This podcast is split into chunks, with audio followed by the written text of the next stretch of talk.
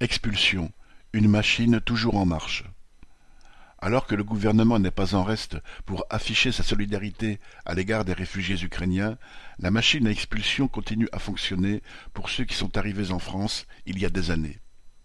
Ainsi, le 28 février, quatre jours après le début de la guerre, une famille originaire du Donbass a été condamnée par la cour administrative de Bordeaux à retourner chez elle.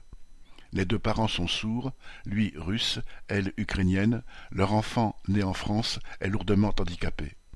Ils ont fui le Donbass, attaqué dès 2014, parce qu'ils n'entendaient pas la sirène d'alerte au moment des attaques.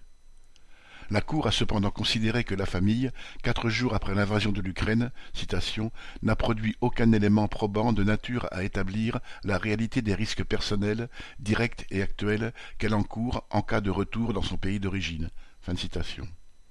Si la sentence de retour n'a pas pu être appliquée, c'est seulement que l'aéroport prévu avait été détruit entre-temps.